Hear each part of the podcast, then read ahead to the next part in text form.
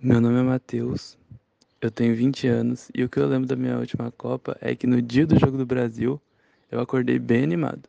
O Brasil já tinha passado a fase de grupo, tinha passado as oitavas, estava nas quartas de final contra a Bélgica e falei: Brasil esse ano vai ser hexa.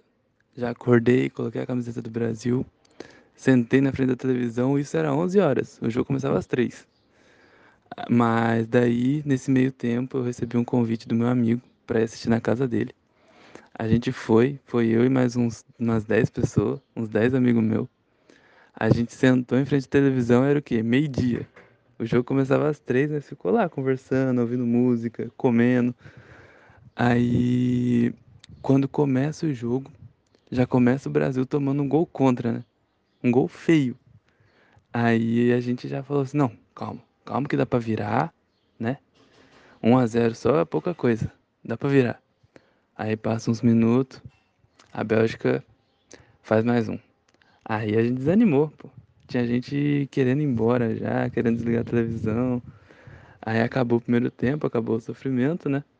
Só que daí tem o segundo tempo ainda. Então tinha mais sofrimento ainda. Só que o brasileiro gosta de, de acreditar no milagre, né? Aí a gente pegou, sentou em frente à televisão de novo, começa o segundo tempo. Aí passa um tempinho, o Brasil diminui. Gol do Renato Augusto. Beleza, não. O Brasil vai empatar e vai virar ainda. A gente acredita no milagre, mas tem hora também que não dá, né? 90 do segundo tempo.